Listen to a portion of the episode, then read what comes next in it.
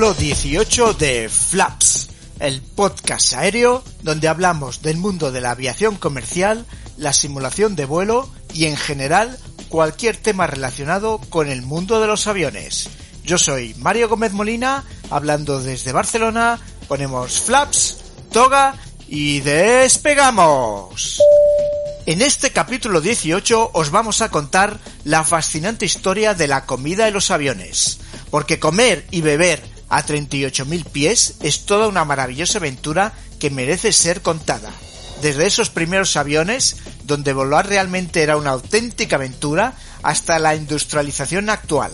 Repasaremos las innovaciones y las anécdotas que han conformado el mundo culinario en los aviones tal y como lo conocemos hoy en día.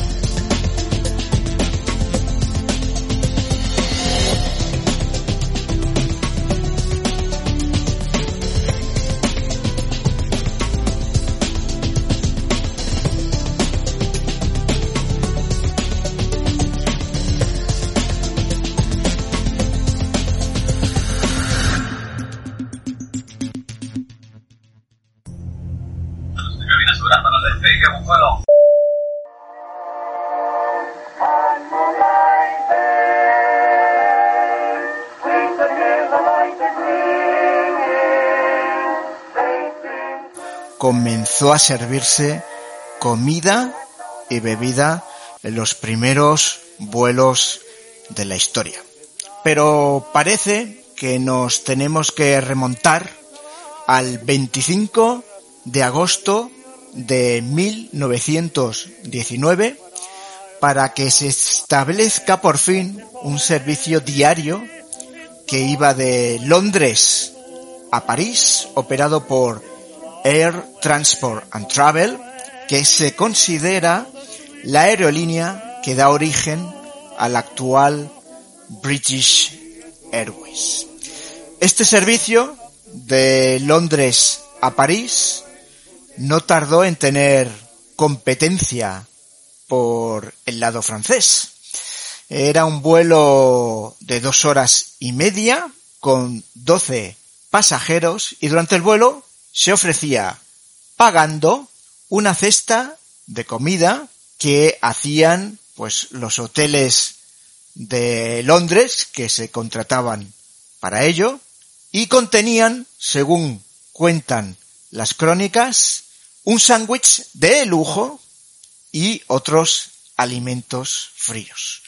Así, amigos del podcast, podemos dar comienzo a la apasionante historia de cómo se ha ido fraguando algo consustancial a la industria de la aviación comercial, que es el catering que se sirve los aviones. Muchos no podemos entender un vuelo en avión sin esa parte complementaria que es el catering, aunque como vamos a ver, esto ha sufrido altibajos. Ha ido desde que todas quieren ir a lo más lujoso y ofrecer el servicio excelente hasta que casi casi desaparezca. Vamos a ver estos altibajos, vamos a ver esta historia, la vamos a ir viendo por bloques y este primer bloque que empezamos ahora sería un poco desde que se inventa el avión con los famosos hermanos Wright hasta 1930. Como vemos, nos hemos situado en 1919 en ese servicio de la precursora de British Airways que hacía un vuelo entre Londres y París y que ya te daba pagando, eso sí, y esto también es un signo de a veces lo vamos a ver en la historia, a veces se paga, a veces es gratis, se vuelve a pagar, esto es bastante cíclico. Y en ese servicio de Londres a París por Air Transport and Travel, 1919, pagando te da una cestita con un sándwich de lujo, según describían, y alimentos fríos. Pues en 1920 ese servicio es transferido a Daimler Airways, quien contrató atención, porque este es otro dato histórico, al primer tripulante que va a dar comida, que va a servir comidas y que se tenga historia. Vamos a ver la distinción. En el anterior tú pagabas y te cogías una cesta antes de subir al avión y te lo comías. Aquí no. Aquí Daimler Airways 1920 contrata a un tripulante de cabina que tampoco existía y además de hacer las funciones de tripulante de cabina va a servir comida a los pasajeros. Este, este hombre es muy famoso, ¿eh? Era un chico, se llamaba Jack Sanderson, lo podéis buscar en Google, Jack Sanderson, y vais a ver que sale porque se ha hecho un nombre como primer tripulante de la historia de la aviación. Eh, ¿Y por qué fue escogido este Jack Sanderson? Pues principalmente porque era menos pesado que un adulto. lo importante era poner poco peso dentro del avión adicional y por tanto, oye, este era jovencito que pesaba poco, pues fue contratado. Esa fue la gran razón, que pesaba poco. Eh, el chico que hacía, pues oye, el Jack Sanderson daba la bienvenida con vasos de zumo de frutas según embarcaban los pasajeros, aunque con el tiempo se dejó de dar esa bienvenida. Pero fijaros, ¿eh? que esa costumbre de recibir a los pasajeros con un zumo se mantiene hoy en día en business y en, y en first. Lo de dar un vaso de agua, zumo o champán generalmente, aunque bueno, si os acordáis en nuestra experiencia de volando por las Islas Canarias, cuando cogíamos Air Europa, pues Air Europa solo daba agua o zumo. Champán, champán no había. Pero en, por ejemplo, en Air France, lo que te sirven, pues escoger entre agua, zumo o champán, ¿no?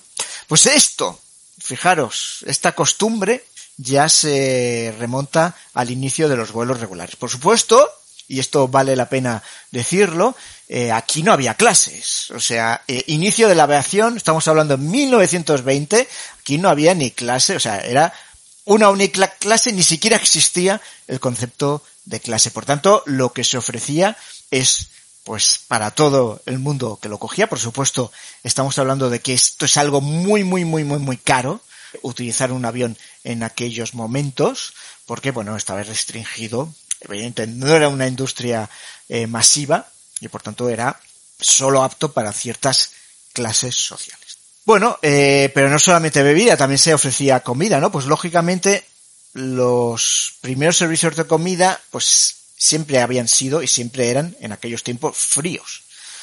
Pero por supuesto era mejor que te ofrecieran algo frío que no, que no te ofrecieran nada. Pero todos, todos empezaron a pensar cómo servir al menos el café caliente. Café frío, pues difícilmente se, se puede servir, por tanto, querían servir café, pero ¿cómo lo podían hacer, no? Todas empezaron a pensar, ¿cómo, cómo lo hacemos? Bueno, pensar que los aviones no estaban presurizados, eh, esto, vaya, por supuesto, volaba muy bajo, no estaban presurizados, y dentro hacía un frío, pues terrible, imaginaos en invierno, aunque subas a, a mil, dos mil, tres mil pies, como mucho, pues frío importantísimo, por ejemplo, cruzando por el Canal de la Mancha de Londres a París. ¿Y qué, qué le daban para calentarse a los pasajeros? Mantas. Pues le daban una mantita y con esa mantita se tenían que conformar, pero eso no daba para que eh, eh, los, los, pasajeros se calentasen. Entonces, las aerolíneas pensaban, ostras, por lo menos vamos a darle un café caliente para que les ayude a entrar en calor. Electricidad, por ejemplo, oye, vamos a enchufar algo para que se caliente el café. No había dentro del avión para otros usos que no fueran propios del sistema del avión, por lo que se servía el café en termos, lógicamente opción, pues un termo, ¿no? Se preparaba horas antes del vuelo, el café caliente, se vertía en termos, el termo se subía al avión y pues eso era lo que se servía.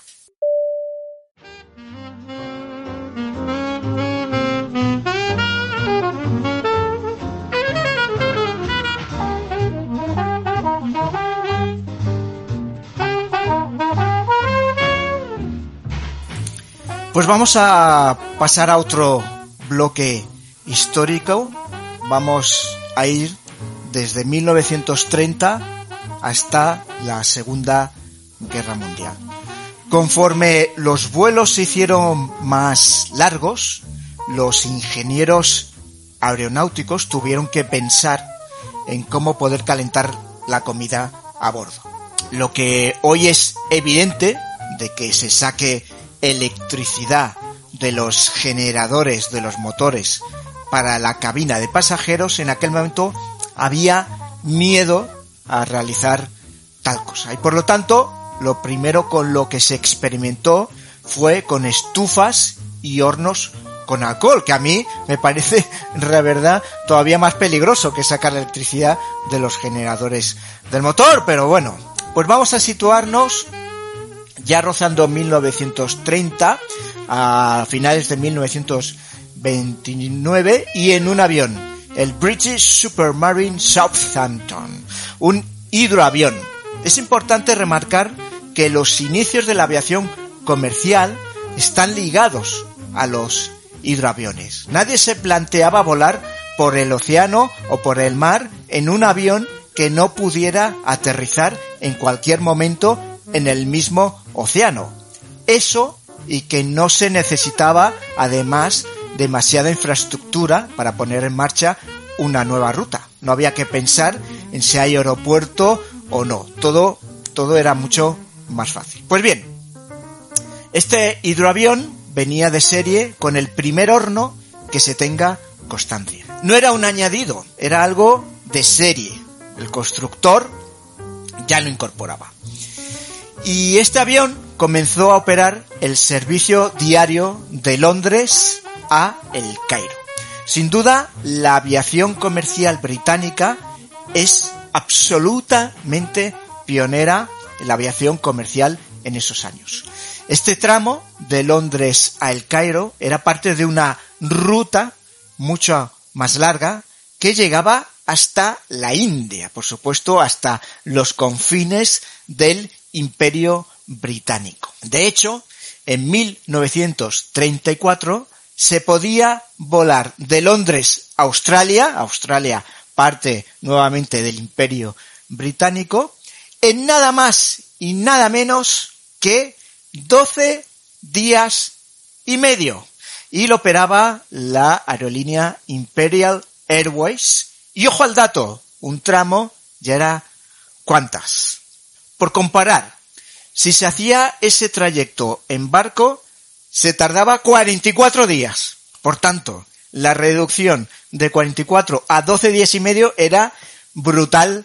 Pero fijaros, ¿eh? estamos en es, a nosotros hoy en día ya eh, 48, un viaje de 48 horas, que es más o menos lo que se tardaría de Europa a las antípodas, a Australia, eh, nos parece una locura, 48 horas. Bueno, pues en aquel momento de Londres a Australia se tardaba 12 días y medio en avión. Eh, bueno, 12 días y medio, lógicamente, ir de Londres a Australia en avión requería muchas paradas y dormir por la noche en diferentes ciudades, porque no se volaba de noche.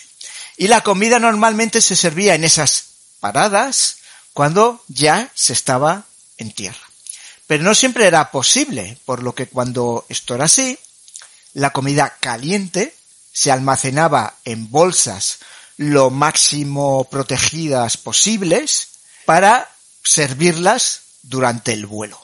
¿Y qué comida se servía? Pues puesto que era una línea británica, comida lo más británica posible. Y eso que se tenía que servir en ciudades tan dispares y alejadas de Londres como Atenas, Karachi o Bangkok. Pero cuando se llegaba al tramo de Qantas, que operaba Qantas, había algo tan maravilloso como un potage du cangur.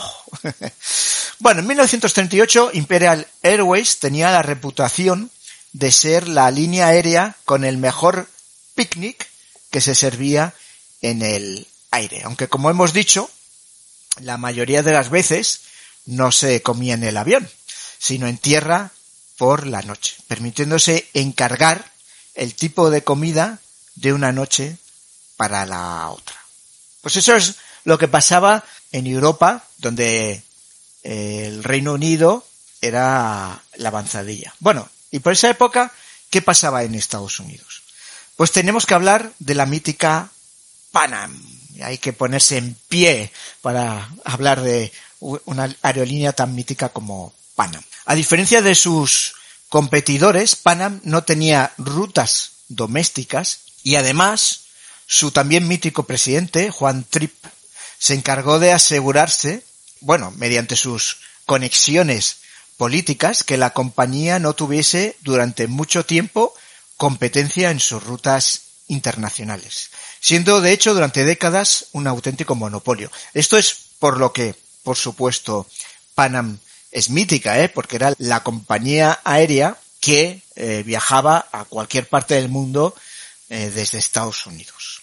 Bueno, en 1929, eh, a finales de 1929, Panam contrata a su primera azafata que ejerció en los vuelos que iban de Miami al Caribe. ¿Qué perfil se pedía a esta azafata? Pues se comenzó a pedir que tuvieran buena presencia, esto es algo bastante típico en el mundo de la aviación comercial, ahí ya se pedía, hoy ya no se pide, eh, otra cosa es cómo se seleccionen, hoy no se pide, pero en aquel momento se pedía explícitamente, pero era más importante que eso, que fuera flexible. Esto era algo que se pedía, oye, tiene que ser flexible, porque el galley que se encontraba en la cola del avión solo se podía alcanzar con las manos y de rodillas.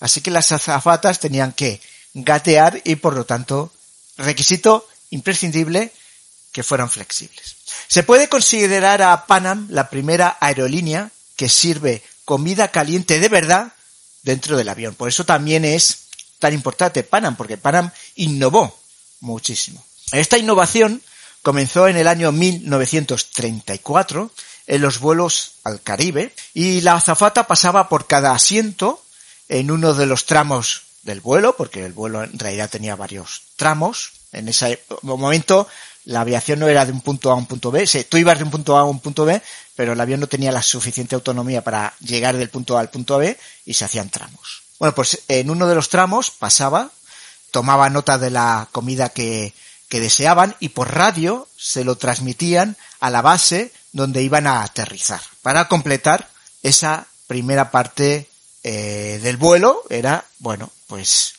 he tomado nota y la he transmitido ya para que la prepare.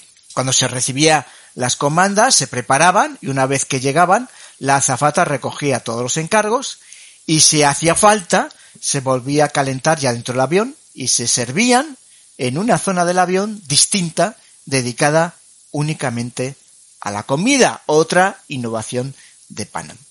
Pero Panam no se quedó aquí, siguió innovando. A diferencia de la competencia, que en cada vuelo servía lo mismo una y otra vez, y en general siempre era ensalada y pollo frito, Panam comenzó a variar sus menús de manera diaria y además se imprimía el menú cada día para repartirse a los pasajeros cosa que ya conocemos todos y hemos vivido a bordo de un avión hoy en día, al que te den el menú que se va a servir en ese momento, pero que inventó Panam. Nadie, nadie más lo hacía en ese momento. El lujo máximo de los hidroaviones se consiguió en el año 1939 por Panam con sus Boeing 314, el famoso Clipper. Hago un paréntesis porque Boeing también comenzó fabricando hidroaviones. Pero de esto hablaremos otro día en otro capítulo del podcast que dedicaremos a la historia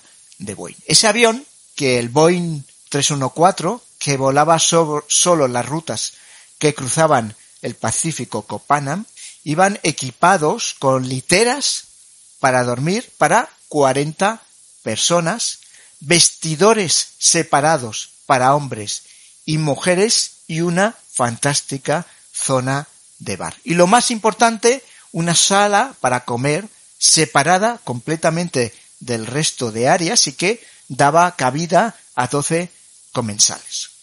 Por supuesto, si viajaban 40 personas, pues tenían que comer por turnos y la parte de atrás del avión, si era necesario, se podía transformar en una maravillosa y espléndida suite nupcial. El avión, ojo con este dato, tenía dos pisos y estaban conectados con una escalera en espiral. ¿Os suena de algo esto de avión de dos pisos conectados con una escalera? Bueno, pues esto, 1939, Panam, Boeing 314, lujo máximo, ya existía. Bueno, pues suena bien, ¿eh? Suena bien. Eh. La verdad es que de pensar en aviones que los primeros de todos que eran muy caros pero eh, bastante incómodos, Panam empezó en, en pensar en, oye, vamos a hacer esto un poco glamuroso. Bueno, suena bien, pero fijaros, os voy a contar cómo era un viaje de Manila, la capital de Filipinas, a San Francisco con Panam en su fabuloso Boeing 314. Lo último de lo último en ese momento. El, vuelo tenía una duración de 60 horas, que son muchas, que son muchas, pero que eran 60 horas de vuelo. Pero claro, no se podían volar 60 horas seguidas, porque había que parar a repostar. Pero además, si hacía mal tiempo, parar y, bueno, aprovechar, por supuesto, para que los pasajeros estiraran las piernas, o esa era la excusa, pero si hacía mal tiempo, el avión tampoco podía volar. Así que al final, el trayecto duraba casi seis días y medio. Eso claro, si se tenía buena suerte y todo iba más o menos rodado, que si no, pues se tardaría más. Esto, el mundo actual de, si se retrasa el avión media hora ya me enfado, pues pongámoslo en perspectiva de cómo era el inicio de la aviación, ¿no? Oye, yo voy a estar volando 60 horas de Manila a San Francisco, pero en realidad mi, mi vuelo dura seis días y medio, con suerte, porque si había una tormenta tropical, o un ciclón o lo que, pues igual te estabas cuatro días esperando a que pasara. Y pues perfecto, nadie, nadie se quejaba. Eh, así que Panam construyó hoteles en cada una de las islas en la que paraba para el confort de sus pasajeros. O sea, está claro que Panam, y evidentemente hoy en nuestros estándares es, Dios mío, pero qué locura, ¿no? Seis, seis días, no sé, puedo estar 14, eran otros tiempos, eh, era lo que había y la gente se lo tomaba de otra forma, pero fijaros que Panam introdujo el lujo absoluto en los aviones y construyó hoteles de lujo en las islas donde paraba para que los pasajeros estuvieran a, a tutiplén, como se dice. Estaban tutiplén en los hoteles, estaban en tutiplén en los aviones, o sea que dentro de que tardaba mucho, pues todo el mundo estaba muy, muy cómodo. Bueno, en total, un ida y vuelta de San Francisco a Manila pues duraba un mes y seis semanas. Pero hay más. Eh, Estados Unidos no permitía que entrara ningún tipo de alimento que proviniera de fuera del país. Bueno, eso suele, eso sigue pasando, por cierto. Y eso incluía los restos de comida que traía el avión al llegar a San Francisco. La azafata debía localizar, esto en aire, en el aire, ¿eh? en el aire la azafata debía localizar las islas Farallón, que están a unas 30 millas de la costa de San Francisco, y cuando las veía, abría una puerta en la parte trasera del avión y lanzaba al mar toda la basura acumulada. Lo que, los que habéis estado alguna vez en San Francisco ya sabéis que las nubes y la niebla son una constante muy frecuente en San Francisco, por lo que muchas veces la zafata no llegaba a ver la isla, así que la lanzaba cuando más o menos creía que estaba sobrevolando el aire y muchas veces se hacía con suerte, pero eh, y caían en el área de, la bahía, pero otras muchas caían sobre la propia San Francisco.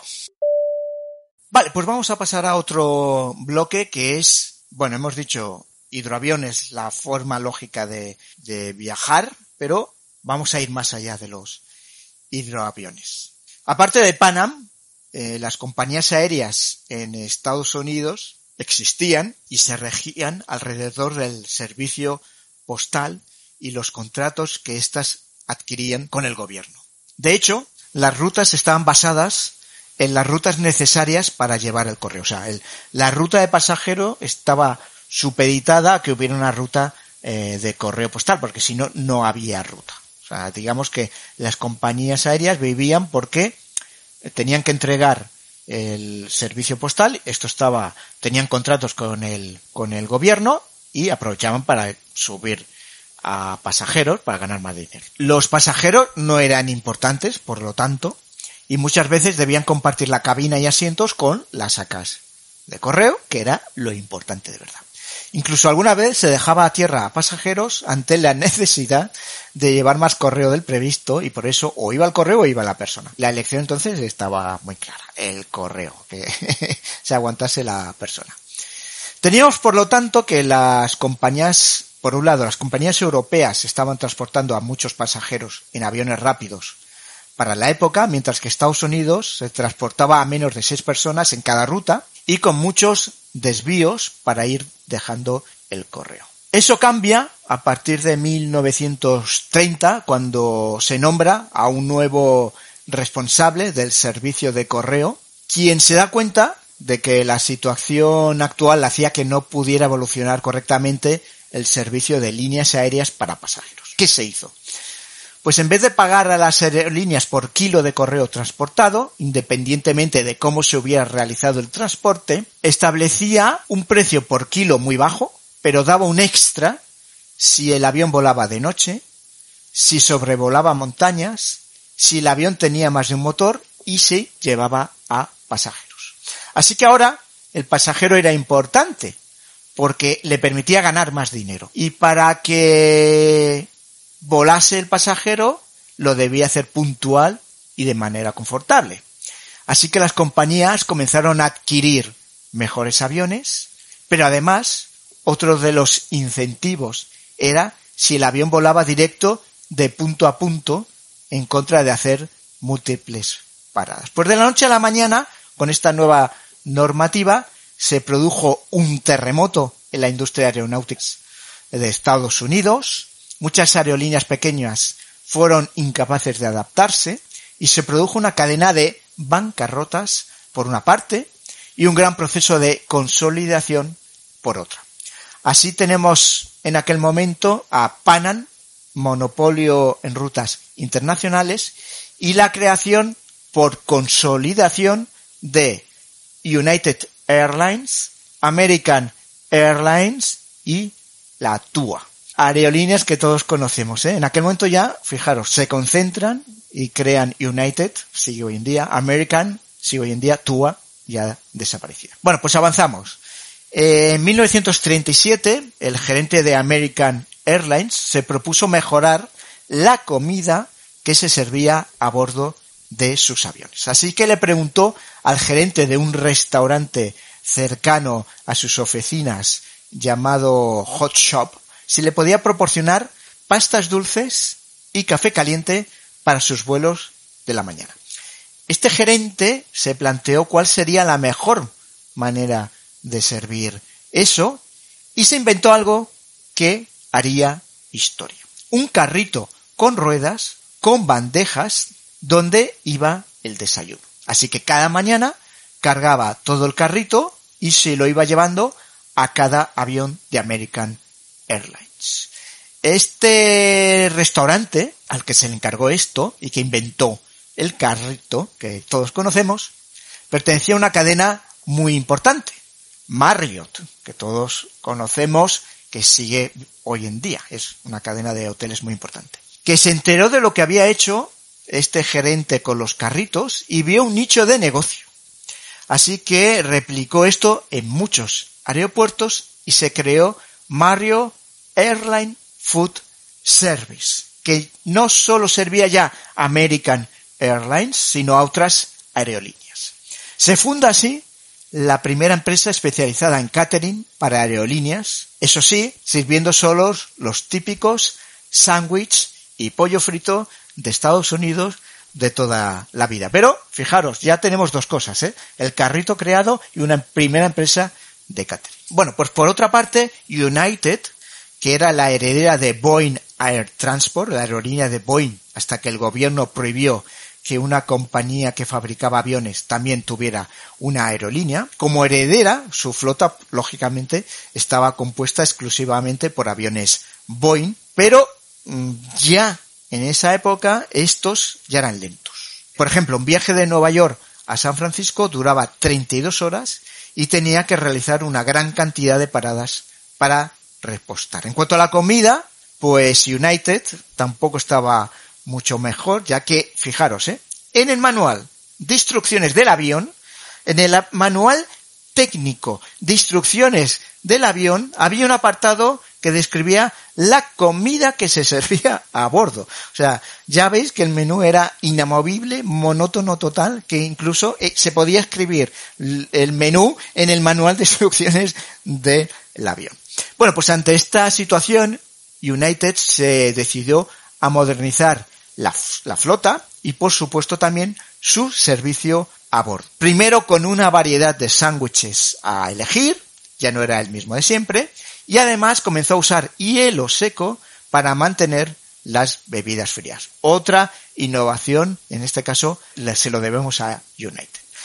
1936 se produce otro gran acontecimiento. United contrata al chef suizo Dom Magarel para romper definitivamente con el menú de sándwiches y pollo frito que se servía en todas las aerolíneas de Estados Unidos.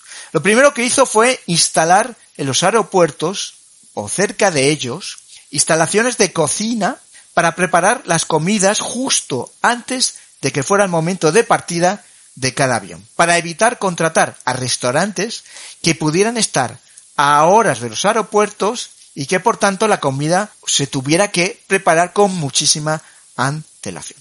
Los pasajeros, ante esta innovación que se produjo, empezaron a escribir cartas de sincera felicitación a United por la excelente comida que se servía. Y esas cartas positivas eran las primeras que recibía United en mucho tiempo. Porque normalmente eran cartas siempre negativas. Además, lo que se servía era menor cantidad, pero mejor presentado, y además se imprimía el menú en un papel de alta calidad en inglés y en francés. Y por supuesto, el menú tenía opciones a elegir por los pasajeros.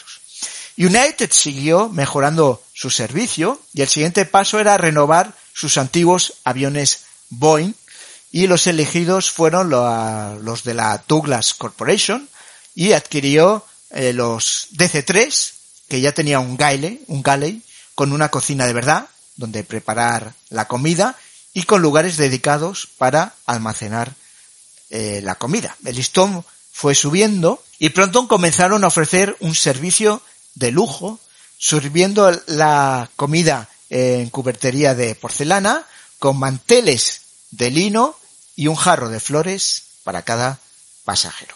1941, vamos a pasar ya a casi, casi cuando estamos ya con la Segunda Guerra Mundial, un emprendedor llamado William K. Dobbs comenzó a tomar muchos vuelos por su profesión dentro de Estados Unidos y llegó a la conclusión de que en general la comida era mala, pero sobre todo inconsistente. En algunos aeropuertos repartida era mejor y en otro peor. Fijaros, la, voy a hacer un paréntesis, fijaros la importancia de esto que acabo de mencionar, inconsistente. Eh, otra vez me remito al, al nuestro trip report eh, volando por las Islas Canarias. Hablamos de Europa y de el trato que uno recibe y que era absolutamente inconsistente. Esto es malo. Una aerolínea no puede ser una, buena aerolínea si depende de las personas que te tratan y del avión en el que te montas. La inconsistencia mata a las aerolíneas y a, su calidad. Bueno, pues este señor en 1951 ya se percataba de que había un gran problema en las aerolíneas de Estados Unidos y era la inconsistencia. Bueno, pues una vez que vio eso, funda Dobbs International Services, su empresa de catering, para aerolíneas, introduciendo la gran novedad de estandarizar las recetas de manera que el servicio que pudiera ofrecerse por las aerolíneas fuera lo más consistente posible. Bueno, pues 1940, hemos llegado a 1940 y pues ya tenemos, han sucedido cosas que nos suenan muchísimo ya hoy en día. Chefs encargándose de elaborar los menús, opciones para escoger dentro del menú, estandarización de las recetas, aviones preparados para el servicio de a bordo y lujo en los aviones asociados a la comida.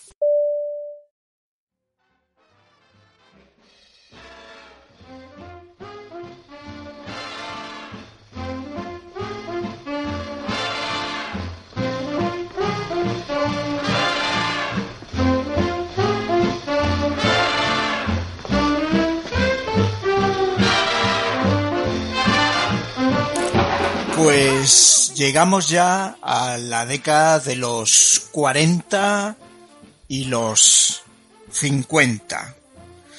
Poco a poco la tecnología aeronáutica mejora y después de los DC-3 y DC-4 llega el Lockheed Martin Super Constellation que permite transportar a 95 pasajeros a 320 millas por hora, lo que significa que se pasa de los largos viajes donde la comida ocupa una pequeña fracción del tiempo de ese viaje, a que ahora se tenga prisa en servir y retirar.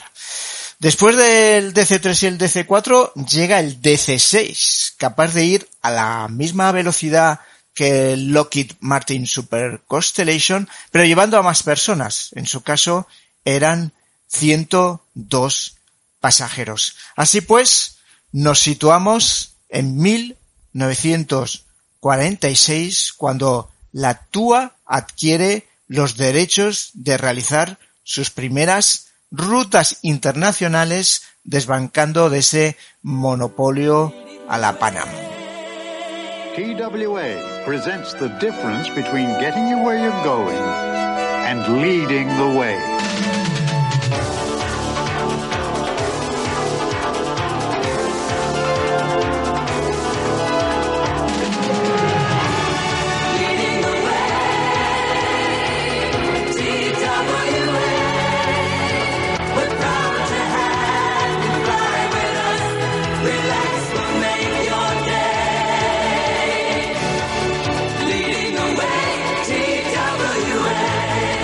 Taking that extra step to make flying the best it can be. That's what makes TWA one tough act to follow.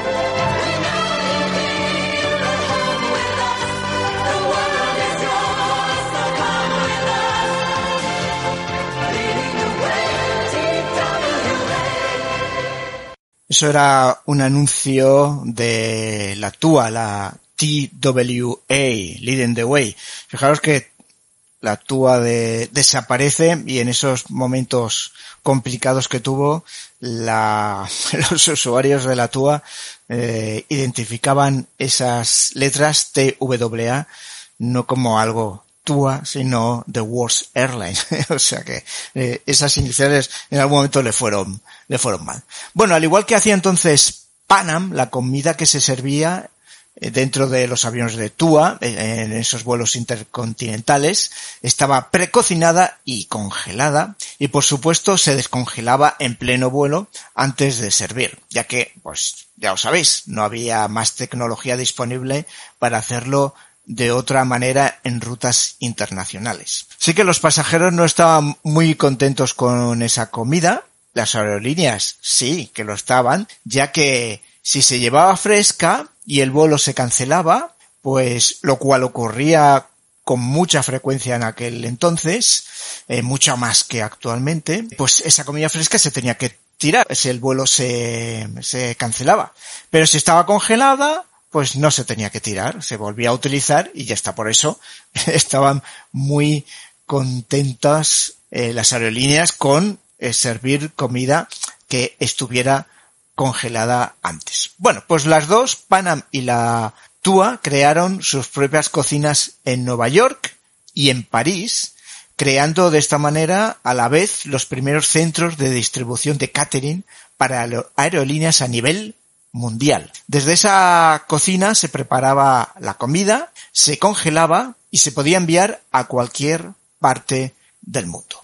La posguerra trae, por otra parte, el nacimiento en todo el mundo de aerolíneas que compiten con esas aerolíneas de bandera, en la mayoría de los casos propiedad de los gobiernos. Esta competencia hace que las aerolíneas de bandera tengan, se vean obligadas a mejorar su servicio y por supuesto la comida. Air France, por ejemplo, se encuentra en esa situación y decide solo operar aquellas rutas donde no tiene competencia y para sus rutas estrellas, o sea, las rutas intercontinentales, adquiere el Lockheed Martin Super Constellation. La propaganda de aquel entonces anunciaba a Air France como la puerta mágica a Francia. Y por supuesto hacía hincapié en la comida de manera que experimentar eh, ya en el avión la cultura francesa se conseguía a través de la comida. Se ilustraba esa propaganda con pasajeros felices bebiendo champán y ciertamente caló hondo, ya que se convirtió en uno de los principales operadores desde América a toda Europa. ¿Y qué pasó entonces con Panam? Pues históricamente siempre Panam había prohibido el alcohol a bordo de sus aviones. Pero el champán de Air France se hizo tan famoso que tuvo que incorporar el alcohol a los vuelos de la Panam. Era gratuito en sus vuelos por el Atlántico para poder competir con Air France, pero era de pago en los vuelos por el Pacífico. Y esto parece bastante extraño, ¿no? Pues también lo era extraño para su tripulación, claro, y para los pasajeros, pues ni te digo, ya que los vuelos que daban la vuelta al mundo y pasaban por el Atlántico y el Pacífico hasta la India, las bebidas alcohólicas eran gratis. Y a partir de la India se debía pagar. En 1948, este vuelo lo hizo el presidente de Panam, Juan Tripp. Y la zafata, que le atendió, que estaba bien adiestrada, insistió en cobrarle la bebida cuando estaba ya en el Pacífico. Cuando Juan llegó a su oficina se dio cuenta de la absurdidad de esa norma y quitó de manera fulminante esa absurda política de cobrar el alcohol en el Pacífico.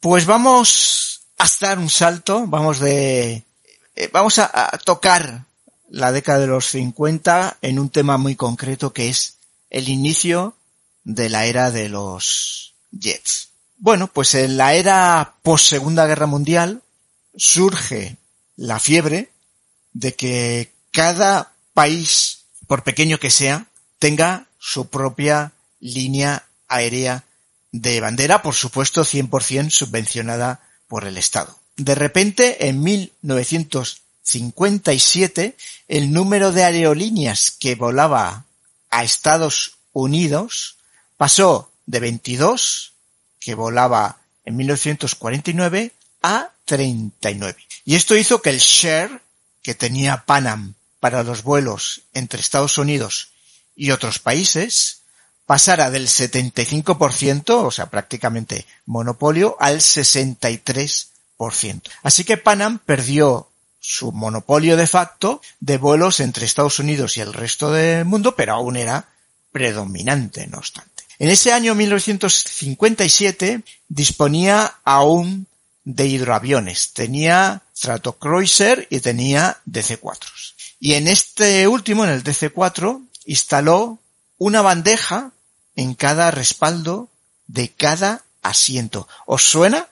La bandeja que hoy desplegamos y plegamos en cada vuelo fue una innovación, una más, de Panam cuando compró los DC-4 en el 57. Y por esos tiempos, Panam copió la innovación que ya hemos hablado de Boac de usar un carrito para repartir bebidas y comidas y así dejaba eh, de usar ese método que usaba hasta ese momento de ir uno por uno a cada uno de los pasajeros a preguntarle qué quería, ir al galley, coger lo que quería, servirle, eh, si quería algo más, volver al galley, ir a otro pasajero, etc, etc, etc. Y eso, o copiar esa innovación, mejor dicho, permitió reducir el número de tripulantes de cabina, pasando de los 10 que tenía a solamente dos.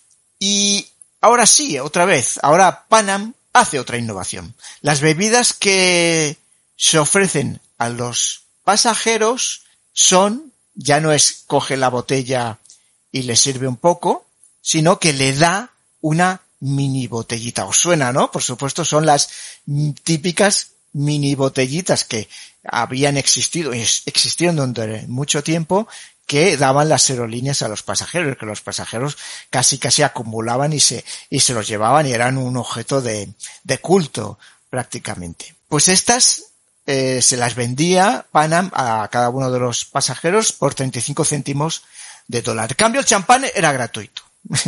el, el, whisky, el ron, el vodka, te lo daban en una mini botellita que tenías que pagar 35 céntimos de dólar, pero champán a tu tiple. Y bueno, pues resulta que bueno, pues echa la ley, echa la trampa o, viene la piscaresca, ¿no? La aerolínea no controlaba cuántas botellas de champán se usaba en cada vuelo. Y pasó que los tripulantes de cabina, en vez de ofrecer más champán a los pasajeros, pues eh, no lo hacían. No lo hacían y ellos mismos se quedaban para sí con las botellas de champán que sobraban en cada uno de los vuelos. Cuentan que la boda de una zafata, el champán que se sirvió era el champán de Panam, o más bien dicho, el champán que la azafata fue guardándose poco a poco en vez de servirlo a los pasajeros. Pues bien, volvamos a lo que decíamos de las aerolíneas de bandera. Estas estaban basadas en disponer de una ruta aérea entre la metrópoli y sus colonias. Y esto era así, hubiera pasajeros o no en cada vuelo. Era una cuestión puramente política y no económica. O sea, las aerolíneas eran totalmente deficitarias en la mayoría de los casos. Así que más o menos todas al mismo tiempo decidieron expandirse y no solo hacer esas rutas entre la metrópolis y sus colonias, sino ir a aquellas rutas que se sabían que tenía realmente pasajeros. Por supuesto, las rutas a Estados Unidos eran toda un pastel que quisieron repartirse. Curiosamente, todas las europeas y Panam operaban los mismos aviones de construcción norteamericana, por lo que únicamente el servicio ofrecido a bordo podría distinguir las unas de las otras. Y por supuesto, comenzaron a ofrecer todo tipo de lujos y exquisiteces. Por ejemplo, en las 14 horas de vuelo entre Londres y Nueva York a bordo de un avión de Boac, los pasajeros podían pedir su roast beef al punto deseado, o sea, poco hecho, hecho, muy hecho, y este era preparado en ese momento a bordo de sus nuevas cocinas. Las bebidas eran gratis, así que, como os podéis imaginar, se consumían decenas y decenas de botellas. Ofrecer ese servicio que pretendía hacer que las aerolíneas de bandera por fin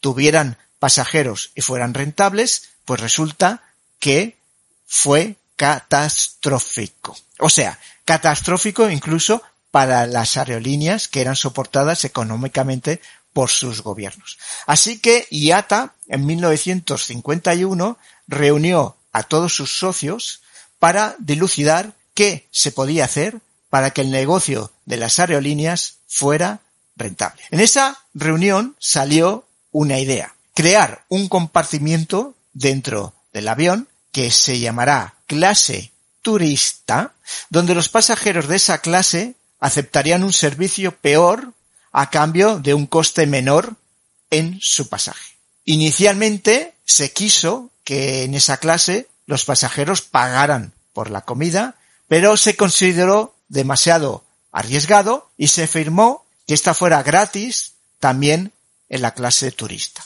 pero a cambio de estandarizar exactamente qué dar. Y lo que se tenía que dar era un vaso de zumo de fruta o una taza de sopa o consomé, un plato principal con dos verduras o una verdura y una ensalada, una pieza de fruta o un pastel o dos chocolatinas, pan, mantequilla y queso.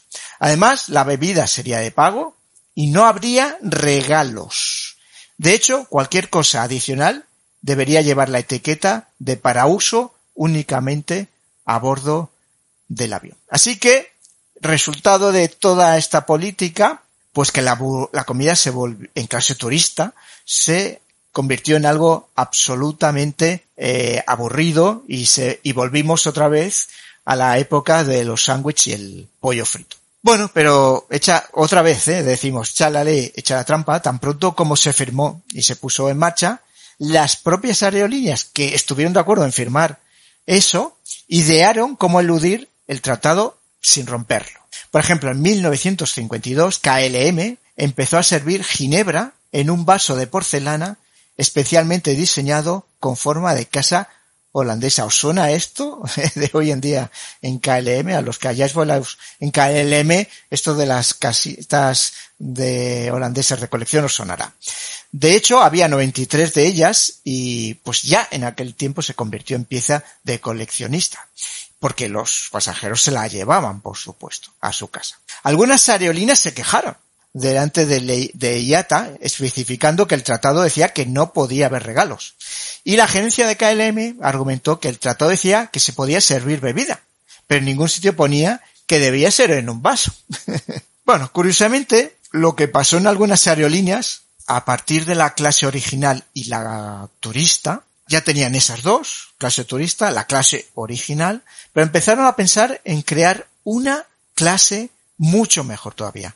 En el 52, Air France crea la clase Premium, que representa el lujo máximo y se promociona como un restaurante volante. BEA empezó con la misma idea y la competencia de, de nuevo comenzó.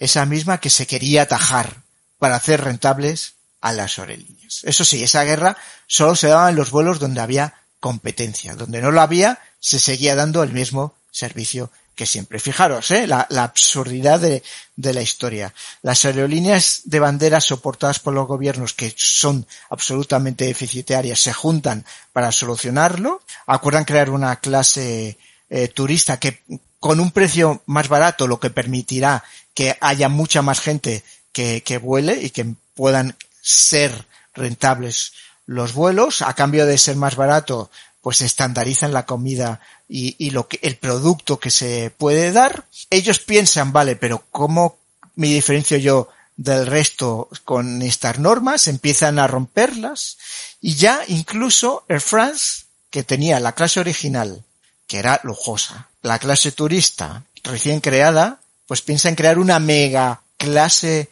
lujo máximo y volvemos otra vez a la, y como todas vuelven a querer hacer eso, volvemos otra vez a una guerra y a que otra vez las aerolíneas vuelvan a ser otra vez deficitarias. Pero todo esto pasaba en las aerolíneas socias de IATA, pues las que no lo eran no estaban limitadas por ese tratado y podían crear sus propias reglas. Se hizo muy famosa una aerolínea por aquel entonces de Islandia que hacía vuelos entre Europa y Estados Unidos parando en Islandia y ofreciendo precios muy baratos. De hecho era conocida como slowest but lowest, o sea, más lenta pero más barata. La aerolínea se llamaba Loflader, algo así, porque a mí el islandés no, no se me da muy, muy bien. Bueno, dentro de Estados Unidos, en 1952, Western Airlines eh, fue conocida como The Champagne Airline, ya que ofrecía champán gratuito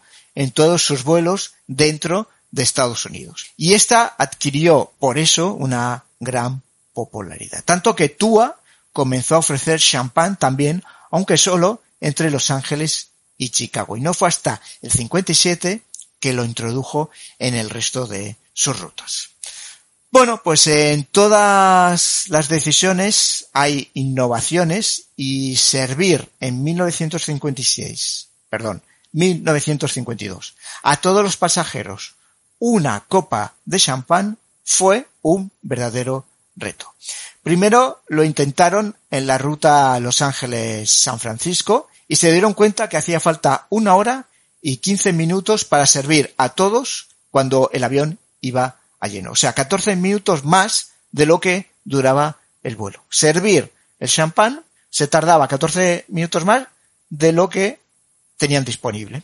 Eh, así que había un problema, claro. Comenzaron a probar cosas como abrir un tercio de las botellas antes del vuelo o servir la copa en el mismo asiento del pasajero en vez de en el galley, eh, yendo de una a otra. Otra innovación fue pues servirlas todas ya en el galley en una bandeja, servir todas las copas y repartiendo. Y por fin, con esta última innovación y el abrir las botellas de un tercio de las botellas tenerlas abiertos, esto hizo que se ahorrasen 15 minutos y por lo tanto se pudo conseguir el reto de servir champán a todos los pasajeros. Bueno, pues pasamos ahora del 58 al 66, que esto es la adopción, ahora sí ya, masiva de los jets por todas las aerolíneas.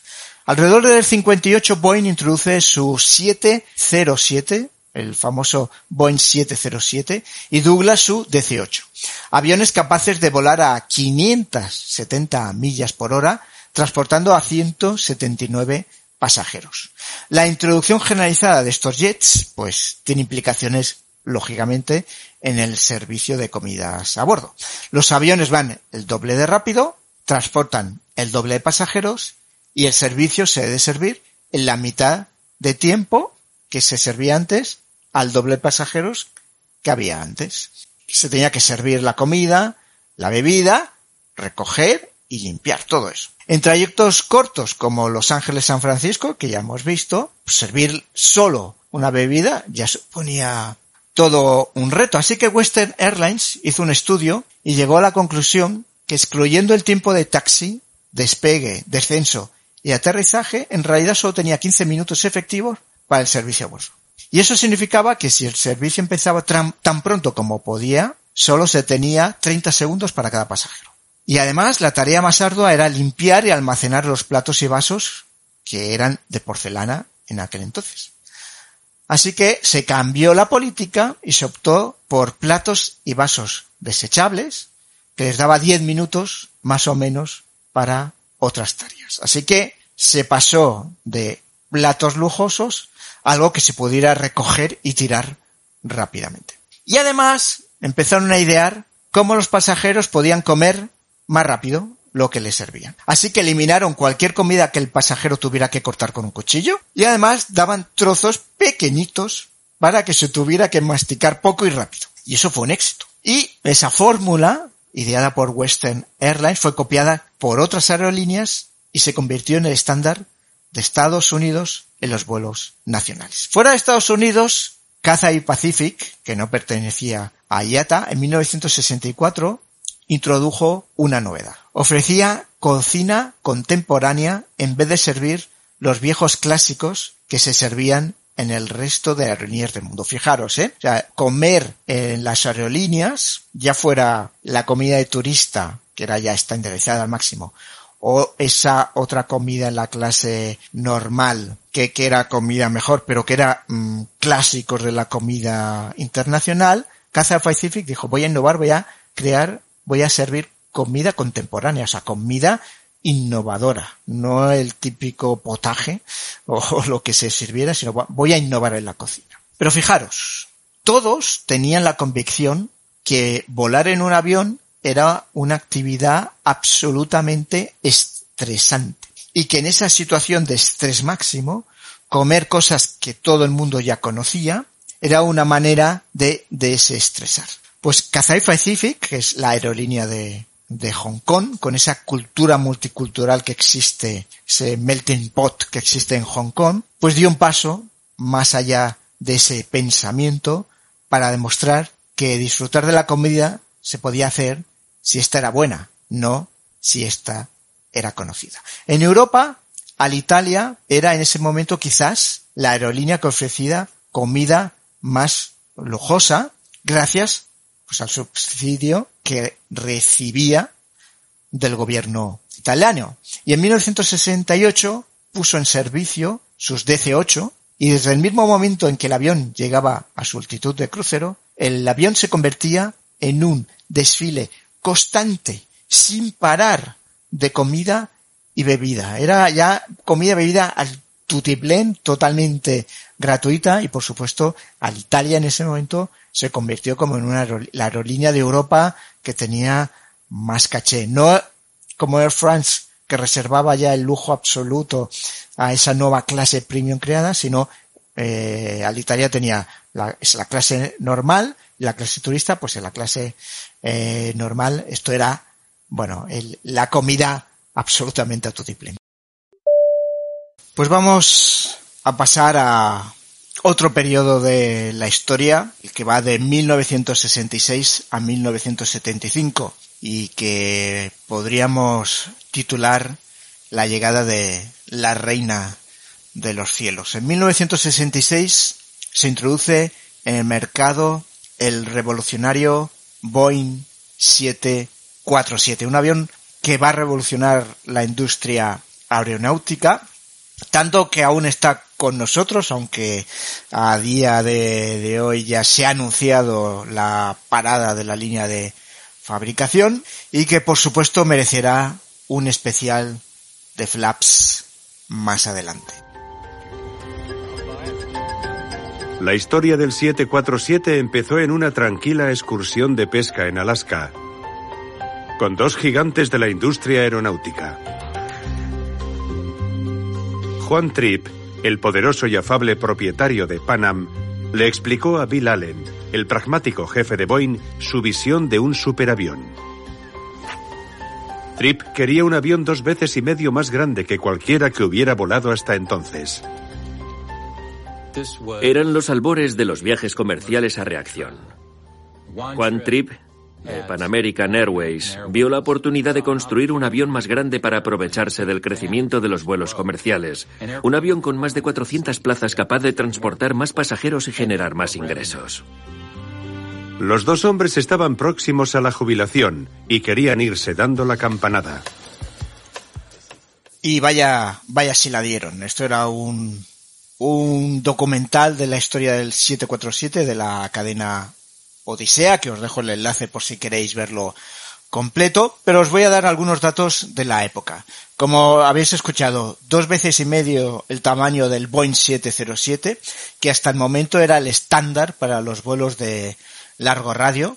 Las pistas de los aeropuertos se tuvieron que alargar y las terminales se tuvieron que ampliar para dar cabida a los 342 pasajeros que podían volar en él y, hombre, por supuesto, iba a suponer una revolución en idear cómo dar de comer y beber a todos esos pasajeros. Fijaros que hay muchos paralelismos entre el 747 y el A380. Por ejemplo, el A380 existe porque Emirates lo necesitaba. El 747 existe porque Panam lo necesitaba. Las pistas se han tenido que reforzar, las terminales se han tenido que cambiar. Hay muchísimos paralelismos entre lo que supuso en ese momento el 747 y lo que ha supuesto la entrada del 380. Las primeras órdenes del avión se hacen en el 66 y el vuelo inaugural entre Nueva York y Londres se hace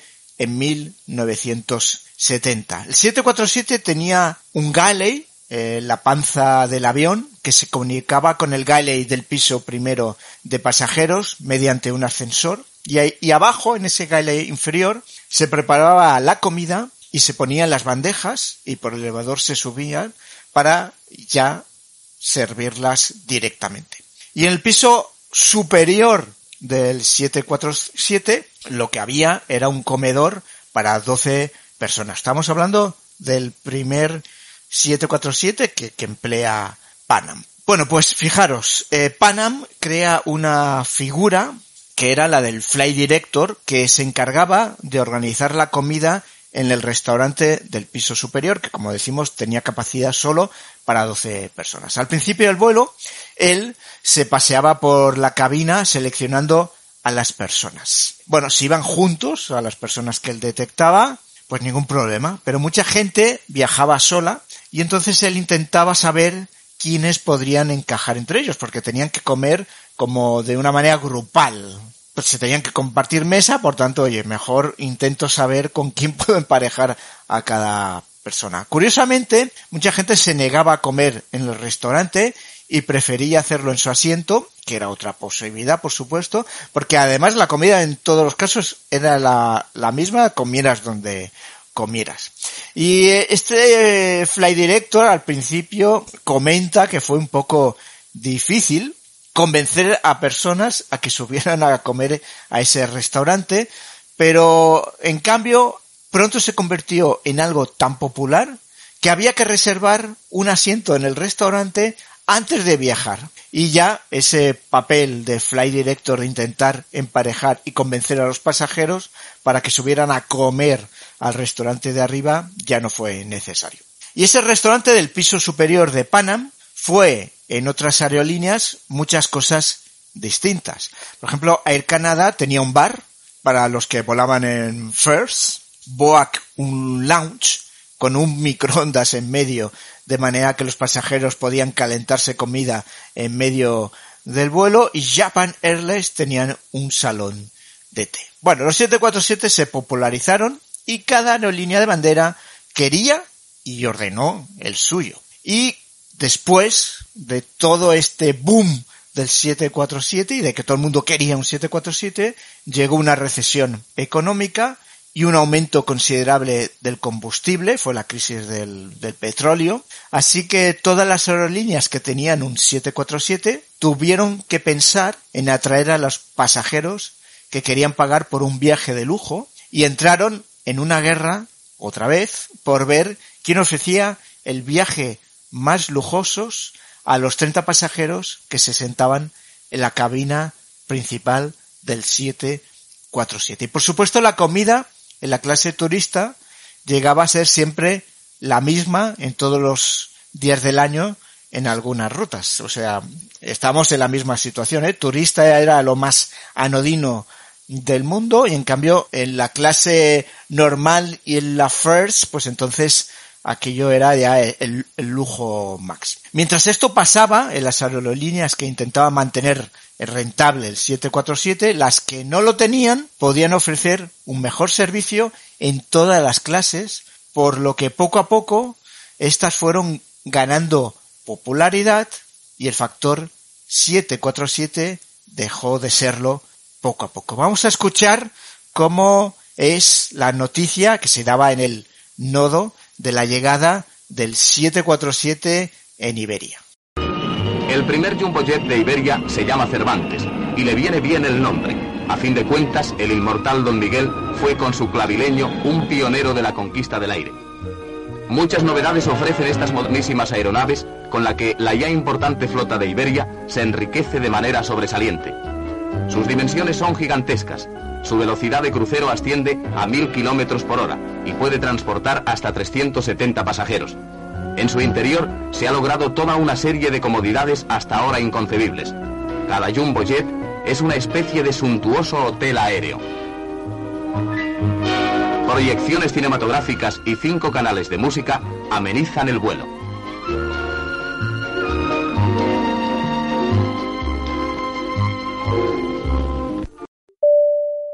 Pero quizás fue Tua y sus 747 eh, los más originales e idearon un servicio que le pusieron con un toque extranjero.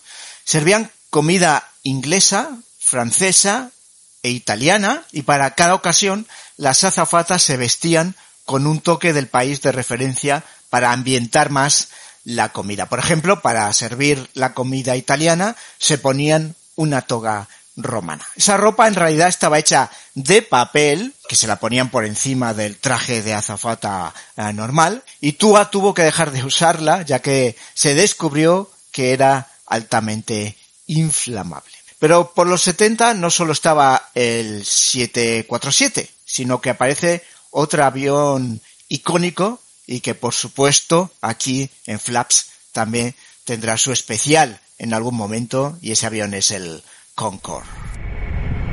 Simboliza una época en la que todo lo que podía hacerse se hacía. una fusión única entre el arte y el comercio. Redefinió la velocidad, la comodidad y el lujo con titanio, cuero y champaña. Y el rugido de su motor se escucharía en todo el mundo.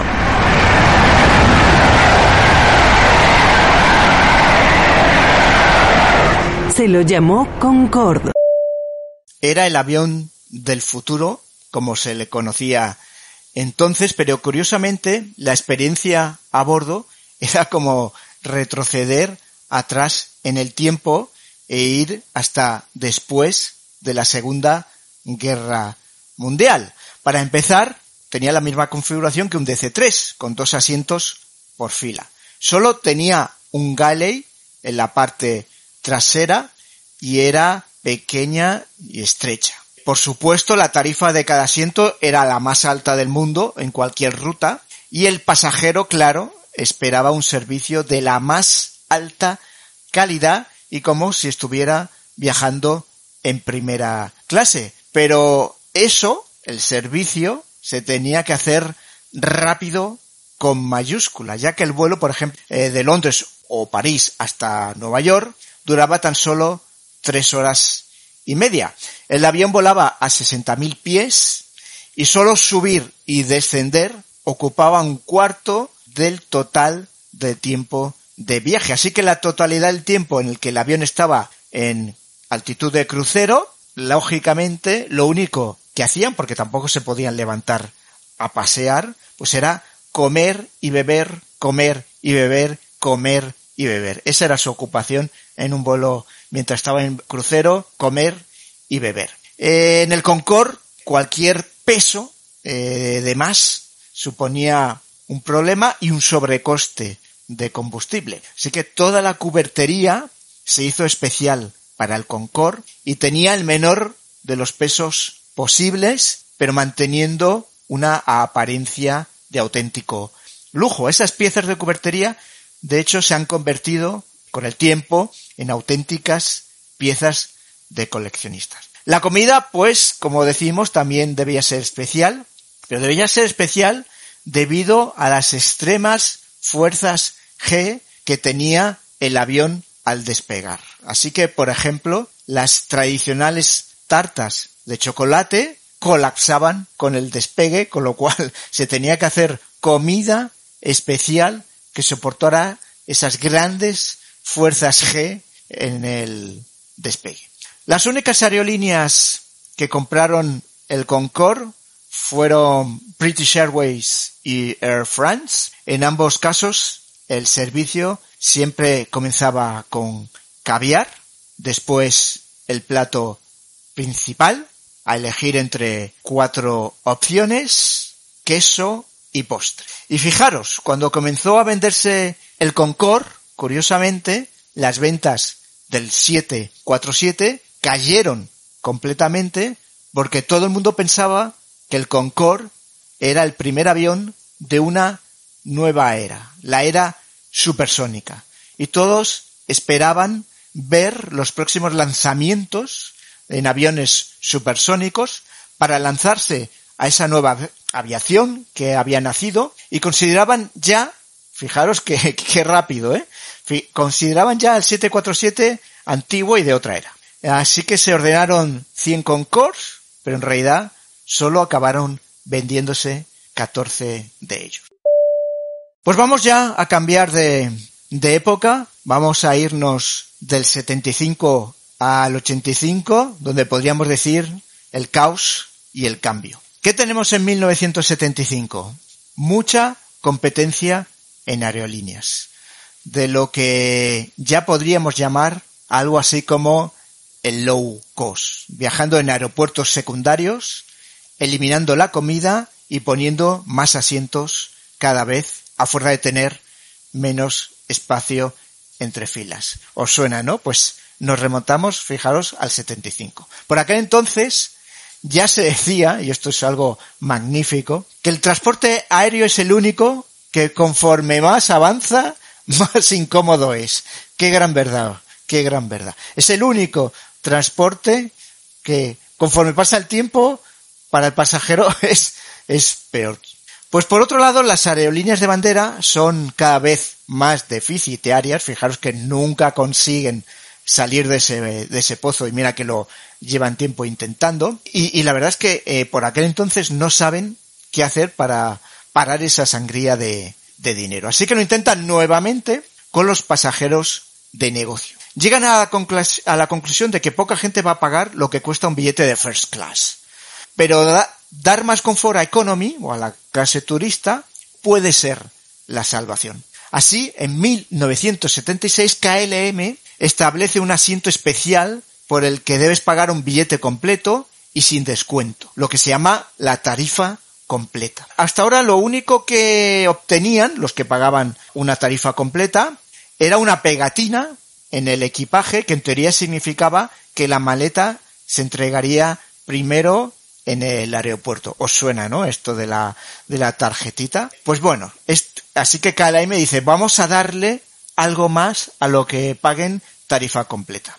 Y KLM establece unos asientos especiales después de first class y antes de turista. Esta clase, atención, es la business class. Fijaros, ¿eh? 1976 KLM crea la business class. Así es como la instaura KLM. Pero British Airways no quería solo un asiento un poco más cómodo. KLM lo único que dice es voy a darle un asiento un poco más cómodo. Y, la, y la tarjetita esta de él va a recibir la maleta antes. Pero British Airways va un paso más allá. Y apunta más alto con un nivel de servicio más grande y lo llama Club Class, que sigue existiendo hoy en, es su clase business, la Club Class. Y todas siguen el paso. ¿Cuántas? Panam, Air France, pues British Airways lo que hace es que ofrece bebida gratis y la misma comida que First y un asiento que se reclina más que el de turista, pero menos que el de First. Y así es como nace la business class que conocemos todos hoy en día, mejor que turista y más barata que First. Así que las empresas que enviaban a sus trabajadores en First ahora dejan de enviarlos en First porque tienen una alternativa apta y lógica y empiezan a enviarlos en business. ¿Qué pasa en Estados Unidos? Pues en Estados Unidos la historia es otra, porque empieza el caos. En 1977 es nombrado Alfred E. Kahn como director de aeronáutica civil, a pesar de que él antes de ello dejó claro que no sabía nada de aviación, pero él había visto que en Europa la competencia había surgido y había permitido bajar el precio del billete, así que llegó a la conclusión de que la competencia es buena y que lo que necesita hacer en Estados Unidos es liberar por completo el mercado. Así que él decide que cualquier aerolínea puede hacer cualquier ruta y puede subir o bajar el precio del billete sin avisar previamente.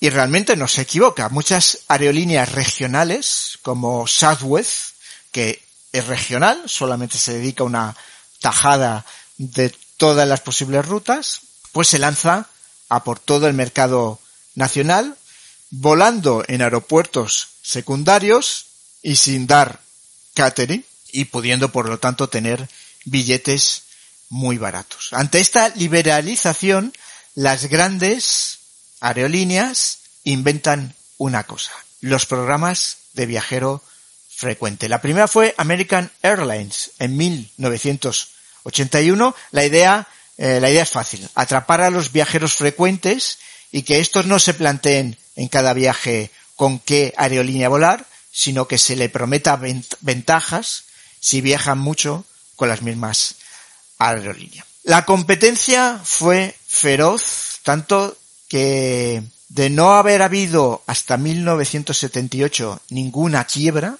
en cinco años tras la liberalización del mercado, 24 aerolíneas entran en el capítulo 11. Y son años de recortes, recortes y recortes, reestructuraciones, adquisiciones, quiebras, compras y menos olivas. Según se cuenta, el presidente de American Airlines estaba en un vuelo comiendo cuando empezó a mirar su ensalada que le habían servido, llegó a su despacho y comentó la idea de quitar una y solo una aceituna de las ensaladas que servía American Airlines. El pasajero nunca lo notaría y ellos se ahorrarían 40 mil dólares al año. A día de hoy hay quien pone en duda esta historia, pero lo que sí es cierto es que American Airlines empezó a disminuir la cantidad y calidad de su catering y eso fue la norma. Todas tenían que recortar y el catering a bordo fue a peor. Pero las cosas podían ir a peor todavía más.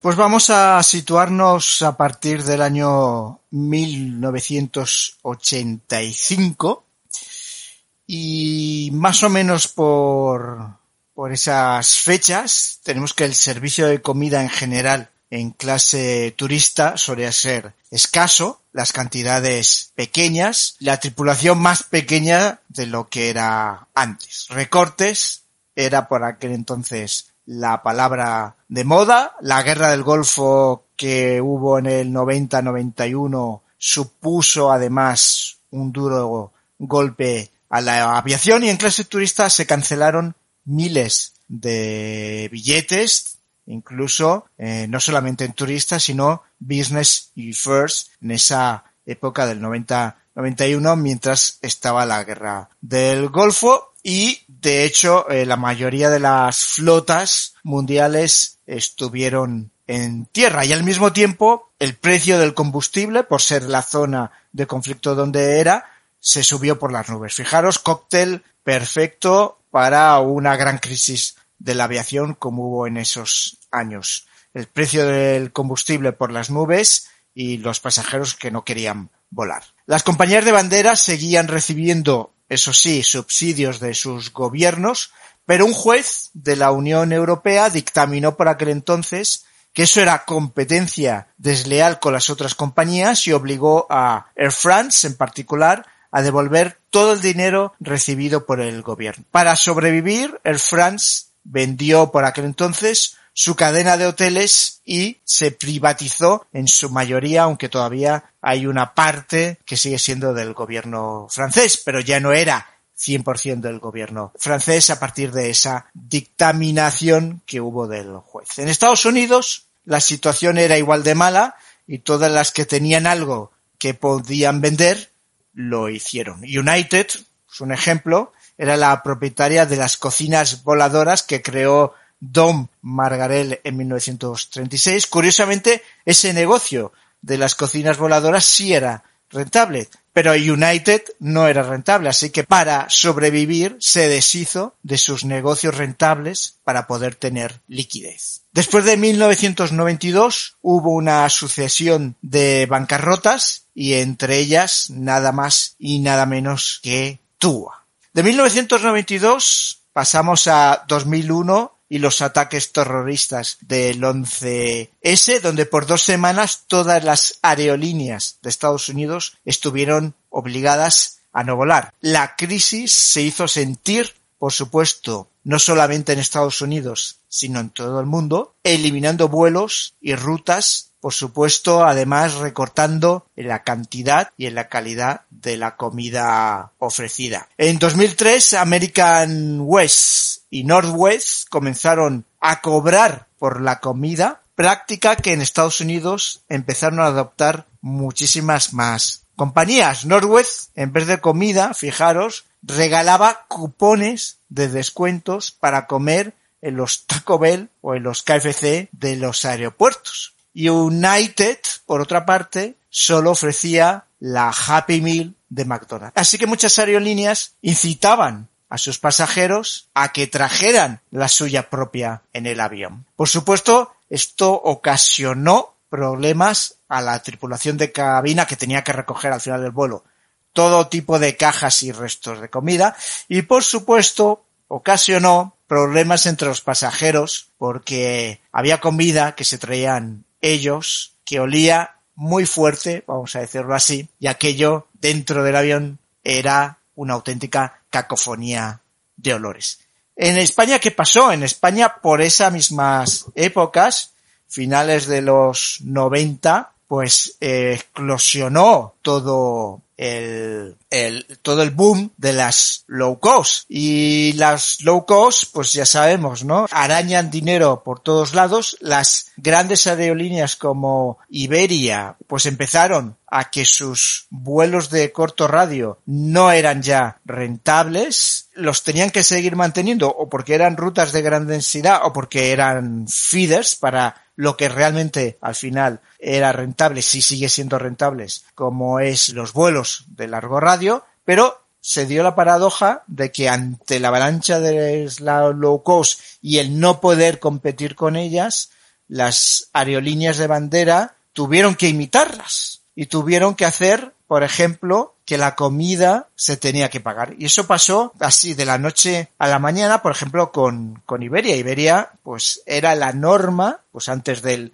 ya digo, de finales de los 90, que tú te subías en un avión y te daban siempre de comer lo que sea, el desayuno, la comida, la cena o la merienda. Siempre eso estaba implícito y era normal. Y de repente lo que pasó fue que Iberia, por ejemplo, dejó de dar de comer gratis. La mayoría de las aerolíneas de bandera lo redujo, pero no todas, no todas. Air France, por ejemplo, nunca lo ha quitado, mientras Iberia lo eliminó por completo, Air France reduciéndolo y manteniéndolo de alguna forma mucho mejor en, en business y muy simple en turista, pero lo siguió manteniendo. Pero durante un tiempo hubo esa paradoja. Volar con Iberia era el doble de caro que volar, pues, con, con no sé, con Vueling o con Ryanair. ¿Y qué obtenías a cambio? Pues nada, porque es que en Vueling o en Ryanair no te daban de comer, pero en Iberia tampoco, y eso supuso un auténtico problema. Tuvo que haber mucha reestructuración en todos los sentidos para que esa no fuera la forma de ganar dinero, sino que la propia operación de la aerolínea, la propia operación del avión tenía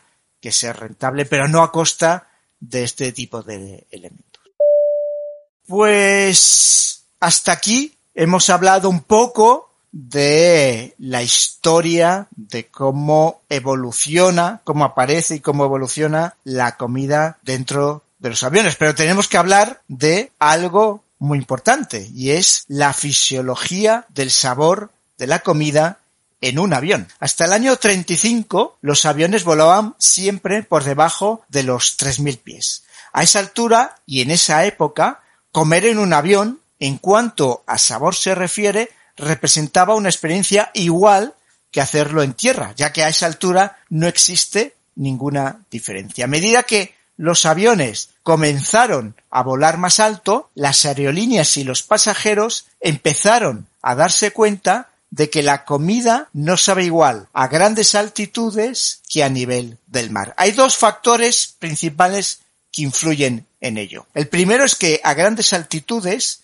hay menos humedad y eso afecta al sentido del olfato, que se hace menos preciso. Lufthansa en un estudio lo precisó en un 30% menos efectivo. Y por supuesto eso afecta al sabor. El olfato es gran parte responsable del sabor que tenemos cuando comemos. El otro factor es mucho menos intuitivo, pero el constante ruido del motor hace que el cerebro sufra un estrés que afecta directamente a que los sabores se desvanecen. Esto hace que una comida preparada a nivel del mar y sazonada o especiada ahí, que tiene un sabor muy bueno a nivel de mar, cuando se prueba en vuelo, está sosa y sin prácticamente sabor. Hay que tener en cuenta que un avión que vuela a 20.000 pies, dentro del avión se tiene la atmósfera de estar a 8.000 pies. Menos, eso sí, en los modernos 787 o 350 donde han conseguido la atmósfera sea a una altitud mucho menor, pero aún así, cuando se viaja en avión, da igual con el avión en que viajemos, el cuerpo, porque sigue estando el otro factor también, además del ruido constante, inciden sobre el sabor y lo que se sabe es que hay algunos sabores más perjudicados que otros. Los peores parados son el dulce y el salado, o sea, los los básicos. Fijaros, no fue hasta 1973 que una aerolínea francesa llamado UTA, UTA, asesorada por el chef con tres estrellas Michelin, Raymond Oliver, comenzó a preparar comida especialmente pensada para el avión, incrementando la sal, el azúcar y la grasa en sus recetas, notándose inmediatamente. Y por supuesto, como que la comida empezó a ser tan sabrosa, las otras aerolíneas le fueron a la zaga a esa UTA, incluso aquellas que no tenían ningún interés en dar comida, preparaban los cacahuetes con mucha más sal de lo que se hacía para un snack normal. Los estudios de la fisiología del sabor no han parado desde entonces. En 2010, el SG, que es una empresa dedicada al catering, publicaba que el comino y el cardamomo no se veían prácticamente afectados el sabor en vuelo y que comidas como el curry eran absolutamente deliciosas ya que veían su sabor incluso potenciado.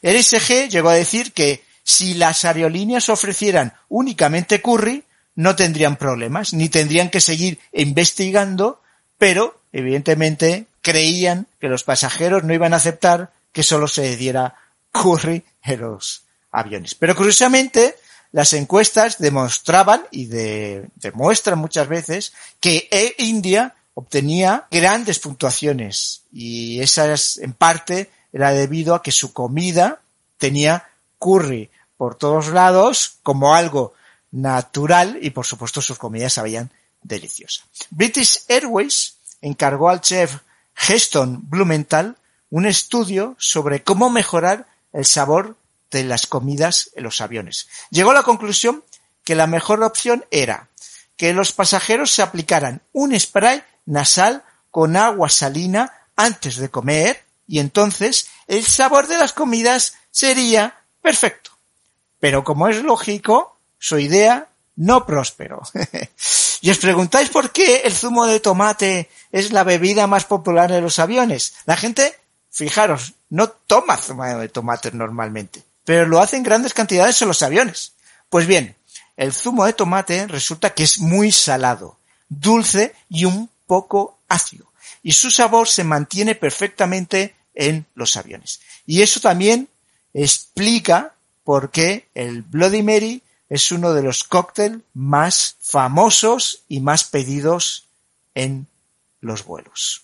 Fijaros, eh, voy a ceder a un vídeo, el audio de un vídeo de Sir Chandler. Sir Chandler es un famoso youtuber de Argentina, que por supuesto pasará por nuestra sección desprendible porque creo que es un youtuber magnífico. Y eh, él le hizo una entrevista al chef ejecutivo de aerolíneas argentinas, precisamente hablando de este tema y vamos a escuchar un fragmento de esa entrevista que me parece bueno, buenísima, porque un chef encargado de, de crear las comidas para aerolíneas argentinas explica esto tan importante que es la fisiología del sabor de las comidas en los aviones. Em, ¿Qué diferencia tienen los sabores? O sea, ¿qué te tenés que fijar vos para preparar un plato de comida en el avión con respecto a la tierra? A 10.000 metros de altura percibís solamente el 30% de los sabores de lo que percibirías a nivel Entonces, ¿qué tenés que hacer más salado o más dulce? No, depende, porque no todos los sabores reaccionan de la misma manera a la altura. Nosotros tenemos una lista, una tabla, la llamamos Matrix de creación, donde tenemos todos los ingredientes con sus sabores característicos y cómo se degrada o no a la altura. En la sal y el azúcar, en realidad, incrementar o disminuir las cantidades pensando en potenciar los sabores no, alcanza. A vos te degrada la percepción de sabores, el aire seco de la cabina, la presurización, es lo que más te degrada. Pero el ruido de los motores genera un estrés inconsciente. La vibración, el, ruido, el, zumbido de los motores, dependiendo de los decibeles, que te degrada aún más la percepción de sabores, pero es más violento porque es neurológica, es por estrés. Es un estrés que no te das cuenta, ¿no? Que estás estresado. Entonces, pensando en eso, o sea, ¿serviría tener auriculares eh, de reducción de ruido, ¿sos famoso? ¿Sirve para eso también? Totalmente, en realidad tenemos un proyecto de, a partir del sistema de entretenimiento, de tener una lista de música para potenciar sabores y experiencias gastronómicas a bordo. Ah, también eso. Pero si no, digamos, cualquier pasajero, si tuviera Sí, lo tendrías. Lo que pasa es que yo puedo contrarrestar más la degradación de sabores por ruido, la neurológica, que la física, digamos, por ambiente seco y todo eso. Claro. Porque la cabina no me da muchas posibilidades. Claro. Este, pero el ruido de los motores lo que hace también es potenciar la sensación de crocante. Entonces todos los componentes de la argentina, los platos tienen un componente crocante, porque el ser humano conecta crocante con fresco. ¿Eso de dónde salió? ¿De aquella vez que estuviste en Chicago? Sí, de un estudio multisensorial y de cocina a altura de más de un año. Eh, después, ¿hay, ¿hay ciertos productos que no pueden estar en el aire? O sea, que no sirven calentarse, porque, a ver, una carne, ¿cómo se cocina? Se cocina abajo y se termina de... Sí, los procesos de catering son muy agresivos para, la para los ingredientes. Eh, las cocinas cocinan todos sus ingredientes, los vegetales, las carnes, las pastas, se enfría eso 24 horas, al día siguiente se arman las porciones se filma, vuelve a la cámara otras 10, 12 horas, se mete en los carros, en los carros llega el avión, en el avión está refrigerado con hielo seco, con los chillers, y recién 6, 7 horas más tarde se sale la comida. Es muy agresivo. El deterioro es altísimo. Entonces, es muy particular todo. Es muy particular. Nosotros identificamos que en las cocinas no tenían previsto todo eso. Entonces, a mí no me servía para nada que cocinen un lomo a punto 24 horas antes que lo vuelva a calentar yo a bordo y así con todos los ingredientes. Entonces empezamos a desarrollar técnicas culinarias por ingrediente, por ingrediente en particular, para yo utilizar el tiempo de calentado en el horno para terminar cocciones. Claro. Para que todo esté en su punto a bordo cuando lo sirvo. entonces hay algo que no sirva en el avión, que no nunca va a haber en ninguna aerolínea por ese motivo. A ver, a ver, un, eh, huevo no lo puedo poner en el microondas porque revienta. Digo, ¿hay algo parecido con el avión? Yo huevos no sirvo, por ejemplo, a bordo. Eh, no sirvo porque me parece que comer un omelette de hecho hace 25 horas no suma, al contrario. Me estás rompiendo un sueño, o sea, yo soy amante de la... 25 horas antes lo hacen. Claro. Ok. No te lo puedo garantizar ni papel ni... lo lamento. Claro, claro, claro, claro. Lo lamento. Entonces no puedo subir productos que por tenerlos Tenés que hacerlo 25 horas antes. Y porque sí, porque no te lo van a hacer en el momento. Y aparte, no, puedo subir el huevo crudo a bordo, con lo cual no puedo garantizar yo que en el horno, esto las ecuaciones por producto. Nosotros pensábamos que había productos que no podíamos subir o recetas que no podíamos preparar, pero en realidad cada vez nos vamos dando cuenta que podemos subir cada vez más cosas a bordo. Hay que prepararlo de manera distinta. Sí, sí, por ejemplo ahora trabajamos en una receta en Punta Cana de risotto espectacular y nos abrió todo un mundo ahí de risotos muy interesante ¿Y después da lo mismo pollo, carne, pescado? No. ¿Cerdo? no. Cerdo no tengo a bordo. ¿Por? Porque es muy delicado regenerarlo a bordo. ¿Se queda seco? Queda seco y tampoco la historia de las líneas argentinas de nuestros pasajeros decía que el pasajero comía mucho cerdo. Además era lo que más sobraba. Ah, este, o sea que hubo en años. Hubo en otros años seco. Sí. Pero bueno, no se pedía. No sé si lo pondría ahora haciéndolo bien. Me parece que no se pediría tampoco. ¿Y, algo que seco le pones una salsa? No, no uso salsas en ningún plato. Trabajamos particularmente en la cocción de ese ingrediente particular. Por ejemplo, los lomos para líneas argentinas, todas las cocinas los cocinan, sellan toda la superficie y lo dejan crudo. Lo dejan a 40 grados de temperatura corazón. Y yo sé que por mi tiempo y temperatura de todos nuestros hornos van a quedar jugosos.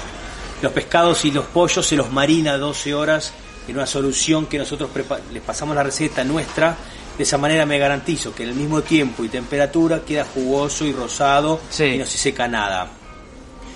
No uso pasta, no, no tenemos pasta fresca, no tenemos pasta rellenas porque no se regeneran bien, usamos pasta seca italiana, por ejemplo. Pero la pasta, bueno, yo que vine en turista, ¿la pasta es con queso o con manteca?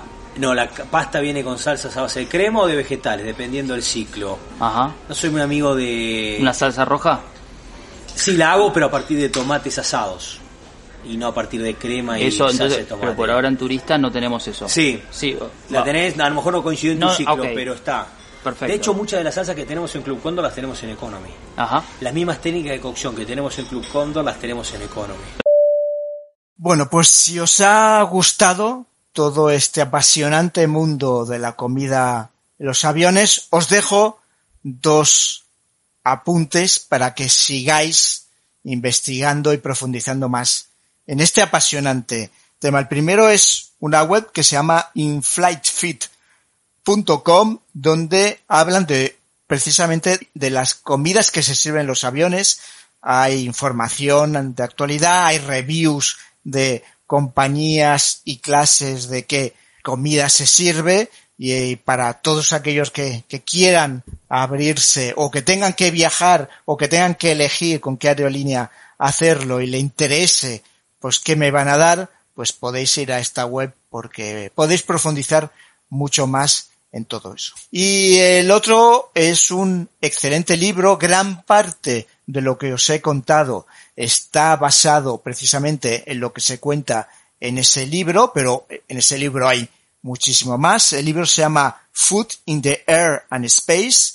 El autor es Richard Floss. Floss es F-L-O-S-S. En ese libro hablan de la historia de la comida en la aviación, pero también hablan de la historia de la comida en el espacio. Por tanto, si os gusta además todos los temas espaciales, pues es perfecto. Y digamos que el tres partes del libro es aviación, una parte es el espacio y todo esto que os he contado lo vas a poder encontrar eh, en ese libro, pero evidentemente muchísimo más ampliado. Es un libro excelente eh, que hay que leer si a uno le interesa este tema apasionante de comer en los aviones, en, podríamos decir, un restaurante a 38.000 pies.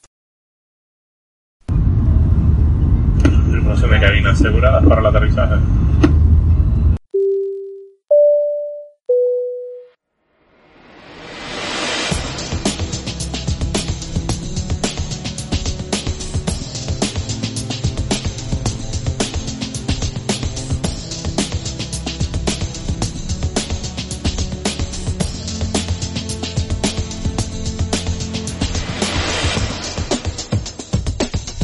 Y hasta aquí el capítulo 18 de Flaps. Si quieres ponerte en contacto conmigo, puedes hacerlo enviando un mensaje en Twitter a la cuenta arroba aeroflaps o al mail oficial del podcast flaps arroba gmail.com. Recuerda también visitar nuestra web www.flapspodcastaereo.com.